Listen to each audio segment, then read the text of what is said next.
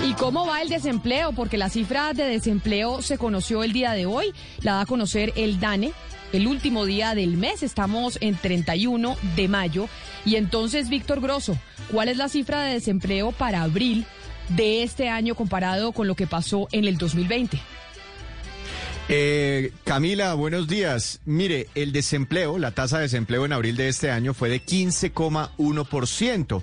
Cuando los comparamos con el mismo mes del año pasado, hay una notable reducción, pero recuerde usted que eh, en ese momento estábamos confinados y en ese momento el desempleo se trepó casi al 20%. Entonces nos estamos comparando eh, con un mes muy, muy malo en términos económicos. Aunque cae la tasa de desempleo, ese 15,1% todavía es muy alto frente a un mes de abril normal, cuando el desempleo era del 10, del 11, del 12%. Pero entonces estamos viendo esa disminución, desempleo en abril del año pasado 19,8%, desempleo en abril de este año 15,1%. Pero sí hay mm, buenas noticias cuando desagregamos la información.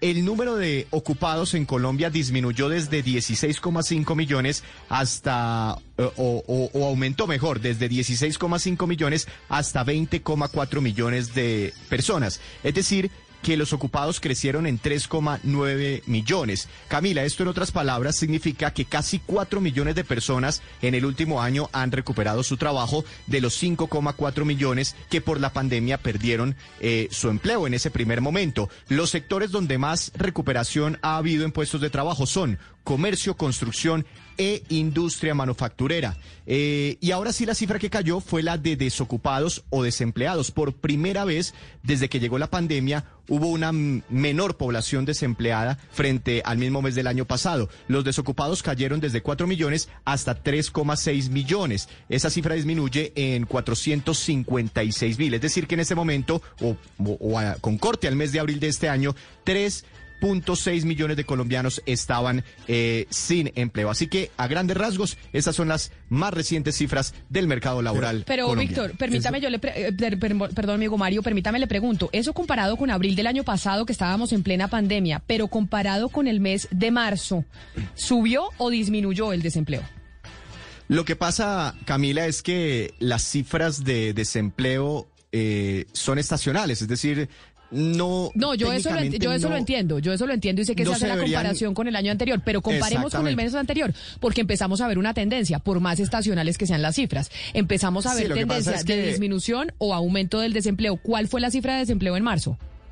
En marzo fue del 14,2%, en marzo de este año, 14,2%, y en abril de este año del 15,1%. Lo que pasa, y le digo que, que no se pueden comparar técnicamente estas cifras de desempleo porque, por ejemplo, en un año eh, Semana Santa puede caer en marzo, en otro año puede, en, en, en, el otro año puede caer en el, en el mes de abril. Por ejemplo, diciembre, cuando miramos las cifras de desempleo, diciembre estacionalmente genera muchos puestos de trabajo por la temporada decembrina. Y eh, en enero, en, en enero se disparan otra vez las cifras porque pues dejan de emplear a mucha gente porque el comercio vuelve a frenarse un poco. Entonces, pues bueno, si queremos hacer el, el, seguimiento mensual, también se lo tengo. Mire, permítame un segundo que estoy aquí abriendo el histórico de Data y FX. En abril del año pasado, el desempleo fue casi el 20%. En julio, del 20,2%. En agosto empezaron a, caer ya las cifras, 16,8%, en noviembre ya lo teníamos en 13,3%, en diciembre fue del 13,4%, en enero arrancamos enero con un desempleo del 17,3%, febrero casi 16%, marzo 14,2% y abril 15,1% según esta reciente cifra del desempleo. Víctor, importante eh, repetir, o sea, cifras con corte al mes de abril. Ahora, el paro. Sí, todavía no está el efecto del paro. Claro, el paro comenzó el 28 que se siente mayoritariamente. Sí, exactamente. Se, siente, se empieza a sentir el, el efecto eh, en el mes de, de mayo. Hasta el momento, solo cifras oficiales de abril. ¿Alguna, ¿Algunas cifras ya consolidadas de cuántos contratos han sido suspendidos por, por cuenta de los bloqueos? No, es difícil saberlo, dependiendo del el sector que usted mire. Eh, cada sector ha, venido mostrando su, su balance. Entonces, la construcción dice que están en riesgo eh, cada semana 30 mil puestos de trabajo, el comercio habla de más de 200 mil, en fin, pero se supone, se supondría que son empleos mm, temporalmente bloqueados, por decirlo así. Obviamente la empresa que ya tiene que cerrar definitivamente, pues esos empleos se van a perder para siempre, seguramente.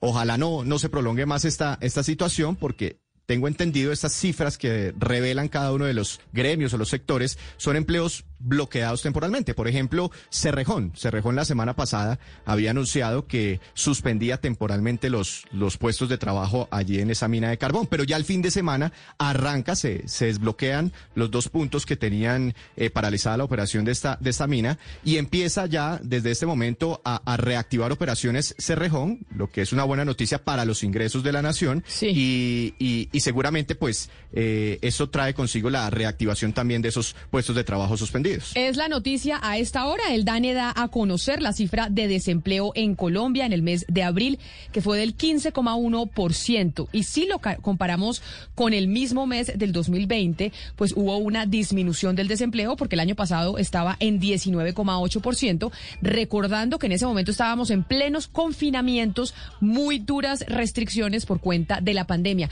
Víctor, gracias.